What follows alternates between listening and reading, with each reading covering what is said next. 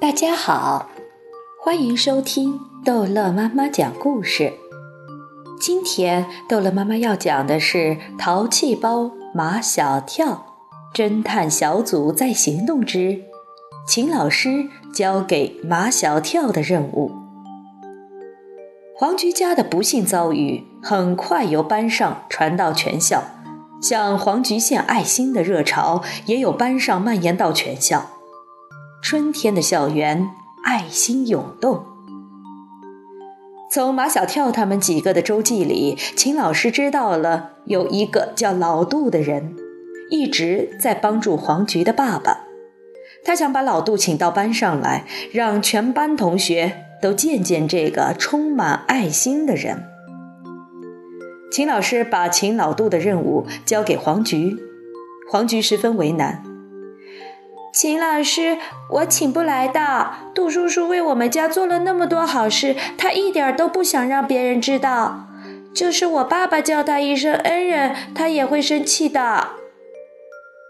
听黄菊这么一说，秦老师更加肯定老杜是一个品德高尚、值得孩子们学习的人，一定要想办法把他请来，让全班同学受到一次活生生的教育。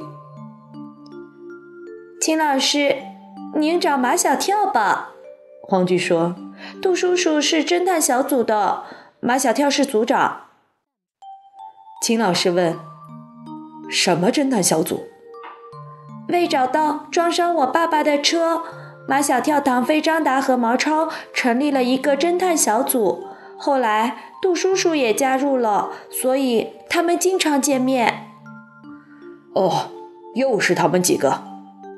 秦老师对黄菊说：“你去把他们叫来吧。”四个人笔直地站在秦老师的跟前，都是一副无辜的样子，心里却在打鼓，不知又是什么把柄被秦老师抓住了。我想请你们帮一个忙。”秦老师开口说道：“帮我把那个帮助黄菊爸爸的好心人请到学校来。”啊，您说的是老杜啊！四个人都松了一口气。没问题，我们一请他肯定来。他们这样大包大揽，反而让秦老师心里不踏实。你们是怎么认识他的？不是我们去认识他的，是他主动来认识我们的。马小跳说：“那天。”我们在紫金院的附近寻找黄菊爸爸出事那晚的目击证人，这时候老杜出现了。他是目击证人吗？不是，唐飞说，目击证人是个老太太，但是她只见了撞伤黄菊爸爸的车是从紫金院开出来的。我们，秦老师赶紧让唐飞打住，别扯远了，我问的是老杜。我来说，我来说，我保证只说老杜。毛超说：“我们正准备去紫金院找保安调查时，我用余光看见有一个人。余光知道吧？”秦老师厉声道：“毛超，你怎么那么多废话？”呃，对不起，秦老师，我保证不说废话。毛超接着往下说：“我发现有一个人一直跟着我们，这个人就是老杜。他说他十分同情黄菊。”想和我们一起去寻找那辆撞伤黄菊爸爸的车。当时我们已经成立了一个组织。秦老师警惕的：“什么组织？”“侦探小组。”马小跳是组长。唐飞插嘴道：“临时的，随时都可以换。”你们几个的老毛病又犯了，是不是？秦老师本来不想生气的，但还是被他们惹生气了。他们几个的老毛病就是七嘴八舌、东拉西扯，把人说的头发昏。秦老师命令唐飞和毛超闭嘴。在这四个孩子当中，秦老师最信任的是张达。可看张达说话被憋得难受的样子，秦老师实在不忍心。秦老师把目光转向马小跳：“马小跳，你说。”马小跳说。我看老杜的样子不像好人，也不像坏人。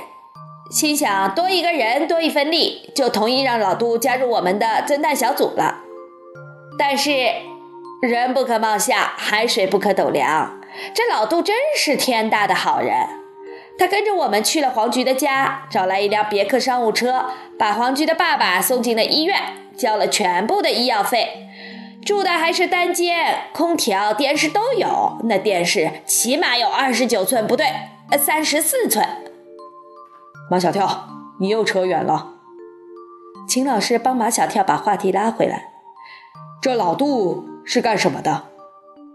马小跳说：“像慈善家。”秦老师说：“我问的是职业。”他说他是企业家，他又没那个派头。说他像一般的工人，他好像又不上班；说他像推销员，秦老师皱皱眉头。马小跳，你到底想说什么？对，推销员。难得一次，四个人的意见这么统一，他们终于给老杜找到一个合适他的职业——推销员。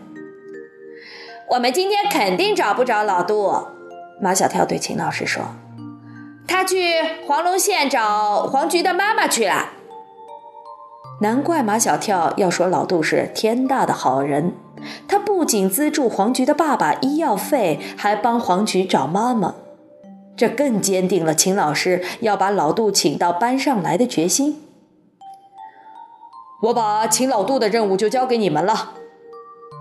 秦老师无比信任地叮嘱马小跳：“马小跳。”你是小组长，如果请不来，我唯你是问。秦老师很难得这么信任马小跳，很难得这么慎重其事的给马小跳布置任务。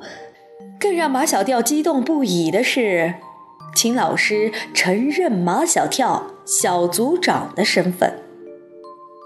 第二天下午放学后，唐飞比马小跳还急，催着去医院。他是想找回他的车模，而车模就是老杜经手之后不见的。到了医院，还是没有见到老杜。听黄菊的爸爸说，老杜在黄龙县没有找到黄菊的妈妈。有人告诉他，黄菊的妈妈去了另外一个县城。他又连夜赶到那个县城去了。第三天下午放学后，马小跳他们又去了医院。老杜正在黄菊爸爸的病房里，两天没见，老杜明显的瘦了，样子十分的疲惫。一看他脸上那沮丧的表情，就知道黄菊的妈妈没找到。马小跳正想说两句安慰老杜的话，唐飞抢先了：“老杜，你还记得吗？”那天就在这个病房里，我的那个香槟色的七四零宝马车模从牛皮手里到了你的手里，现在不见了。老杜先是愣了一下，马上又恢复了自然。我放你书包里了，可我的书包里没有，不就是一个车模吗？老杜拍拍唐飞的脑袋，等我把黄菊的妈妈找到了，我重新给你买一个。老杜，我不是要你赔。唐飞说：“我还靠这个车模破案呢。”马小跳把唐飞推到一边。唐飞，是你的车模重要，还是完成秦老师交给我们的任务重要？当然是完成老师的任务重要啊！老杜急于要摆脱唐飞，十分关切地问马小跳：“你们老师交给你们什么任务？”把你请到我们学校去，请我去你们学校？老杜紧张的干什么？让同学们亲眼目睹一下你的风采。毛超无比崇拜的望着老杜，你现在是我们学习的榜样。哎呦呦！老杜的脸上又出现急性阑尾炎发作的痛苦表情。你们这是折磨我呀！老杜，你莫谦虚。黄菊的爸爸也帮马小跳他们请求老杜，现在娃娃们就需要你这样的好人给他们做做榜样，你就去给他们做一个报告吧。我哪里会做报告？不去不去。马小跳十分严肃的。老杜，你过分谦虚，就等于是骄傲。毛超附和道：“就是，老杜，你开始骄傲了。我有什么可骄傲的？”老杜有口难辩。这样吧，你们想吃什么，我请客，就算你们放我一马。唐飞马上说：“也行，吃了再说。”不行，马小跳坚决的。老杜，你别想用请客来收买我们。我们秦老师说了，如果我们不把你请去，他要唯我是问，因为我是小组长。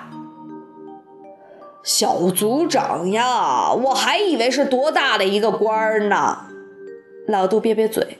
马小跳，你想怎么着？马小跳豁出去了。你走到哪儿，我跟到哪儿。